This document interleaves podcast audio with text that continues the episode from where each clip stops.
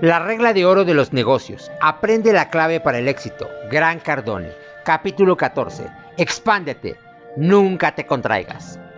Mientras escribo este libro, Estados Unidos experimenta una tensión económica seria. Los números del desempleo y la incertidumbre financiera alcanzan dimensiones no vistas desde la Gran Depresión. Durante contracciones económicas mayores como esta, el mundo se convence de reducir, ahorrar, ser cuidadoso.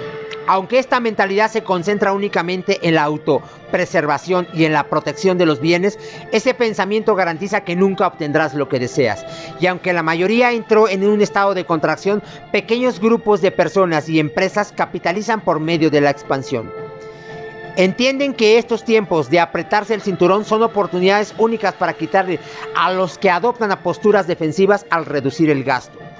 Dado que la contracción es una forma de retraimiento, viola el concepto de la regla 10X, que demanda actuar, producir y crear en cantidades masivas sin importar situación o circunstancias. Admitiré que será difícil e ilógico expandirse mientras otros adoptan medidas protectoras. Sin embargo, es una manera de hacer las cosas para tomar ventaja de una oportunidad. Recuerda, no importa lo que suceda en el mundo en un momento dado, la gran mayoría no actúa masivamente. Aunque por supuesto, hay tiempos en que debes defenderte, retirarte y conservar. Hazlo por periodos cortos, solo para prepararte, reforzarte y atacar de nuevo. Como dicen, afilando el hacha. Jamás te contraigas de modo continuo. Aunque escuchamos reportes de empresas que fallaron porque se expandieron demasiado rápido, en muchos casos la razón no fue tan simple. Muchas empresas fallan no por permanecer a la ofensiva, sino porque no se preparan para la expansión, y no dominan el sector. La idea de una expansión constante, inquebrantable, es contraria a la intuición, algo impopular, sin embargo, te separará del resto de la manada más que cualquier otra actividad per se. La labor de expandirse cuando otros se contraen no se reduce a un concepto simplista. Se trata de una disciplina muy difícil de aplicar en el mundo real, pero una vez que la conviertes en tu propio método de respuesta, la capacidad continúa de atacar implacablemente contra cualquier actividad. Te moverá hacia adelante. Cualquier desacuerdo con esto proviene de que la mayoría solo ataca hasta el punto en que, en que encuentra resistencia y entonces se repliega. Es parecido a retar al bravucón de la escuela y echarse a correr. Siempre resulta mal. Si te aproximas a las pruebas de este modo, el mercado, tus clientes y tu competencia no te crearán comprometido, no te creerán comprometido con un ataque persistente. Por lo tanto, te amenazarán o criticarán y tú te retraerás. Te darás cuenta de que no funcionó, pero la única razón fue que no te esforzaste lo suficiente para, para, para que el mercado, tus clientes y tu competencia finalmente se sometieran a tus esfuerzos. Los ataques repetidos en periodos extensos de tiempo siempre serán exitosos. Debes implementar la táctica de la expansión sin importar si la economía y quienes te rodean te alientan o no a hacerlo. Digo esto porque vivimos en una sociedad que, que promueve la contracción y cuando apoya y cuando apoya la expansión es demasiado tarde. De ahí la debacle reciente. Las noticias relativas a la contracción deben servirte como indicador de hacer lo contrario. Nunca sigas ciegamente a las masas, casi siempre están mal.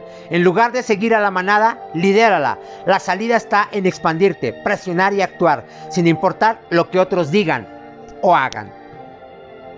Observé a otros recortar personal y dólares reservados a, a promocionar durante productos a promocionar productos durante la pasada recesión, lo que sirvió como luz verde para aumentar mis propias fuerzas. No recorté empleados ni gasto promocional, más bien aumenté ambos. Aunque vi que nuestras ganancias se reducían junto con las del resto del mundo, opté por reducir mi salario. Reasigné ese dinero a la promoción de mi negocio y lo que, lo que aumentó mi presencia y mi cuota de mercado, tomándola de organizaciones que se retraían. De hecho, gasté más en publicidad, mercadotecnia y promoción en el curso de estos 18 meses que en 18 años. Me doy cuenta de cuán contrario a la razón parece esto. Admito que fue atemorizante y a veces repensaba mis acciones. Sin embargo, sabía que si seguía presionando ganaría mucho más terreno.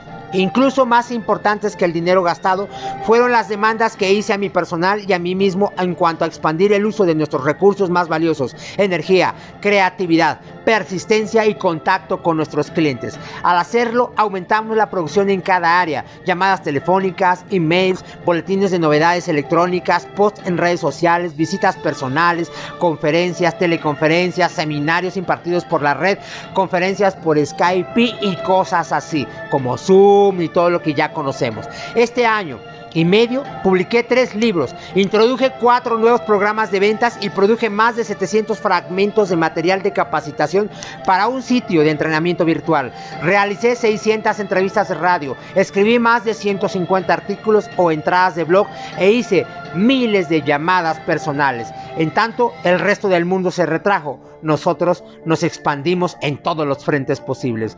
Casi todos estaban convencidos de que su único recurso salvador sería el ahorro y lo hicieron. Siempre me intrigó que cuando la gente ahorra dinero, ahorra a sí mismo todo lo demás. Así es como si la mente fuera incapaz de distinguir entre guardar papeles o números en un banco, conservar energía, creatividad y esfuerzo. El mundo entero contuvo el gasto de dólares y esfuerzo, mientras unos pocos, unos pocos, nos expandimos. ¿Quiénes crees que terminaron por ganar? Por supuesto, la gente me pregunta cómo y por qué decidí expandirme cuando las cosas estaban tan inciertas. Mi respuesta fue, prefiero morir en expansión que en contracción. Prefiero fallar presionando por avanzar que retirándome. Considera esto, ¿en cuál de los cuatro niveles de acción presentados en el capítulo 7 elegiste operar? Si permites que la economía determine tu elección, nunca controlarás, controlarás tu propia economía. La solución Levántate del sofá, sal de tu casa y gana tu entrada al mercado. Ponte enfrente de los clientes, busca oportunidades y demuestra que avanzas en el mercado. Procura retraerte por periodos breves, de ser necesario, para reunir los recursos que te prepararán para expandirte por medio de más acción. Tu energía, tu esfuerzo, creatividad y personalidad valen más que los dólares que los hombres crean y las máquinas imprimen. Aunque gastar dinero es el método más común que los negocios usan para expandirse, no se trata del único ni, ni remotamente es tan valioso como asumir acciones 10X de manera consistente y persistente. Recuerda, la 10X. ¿Quieres expandirte con el objetivo de dominar tu sector y llamar la atención actuando masivamente? Solo entonces incrementarás tus contactos, influencias, conexiones y visibilidad con el objetivo de crear nuevos problemas. Entonces continuarás expandiéndote hasta que todos, incluyendo a tus supuestos competidores, que sepan que eres capaz, que eres un factor determinante de X y siempre asocias tu nombre con lo que haces. Ejercicio. ¿Cuáles son algunas maneras de expandirte que solo requieren energía y creatividad y no dinero? 2. Cuando te has beneficiado de una contracción, ¿cuándo te has beneficiado de una contracción? 3. ¿Cuándo has expandido tus esfuerzos? ¿Y qué resultados obtuviste?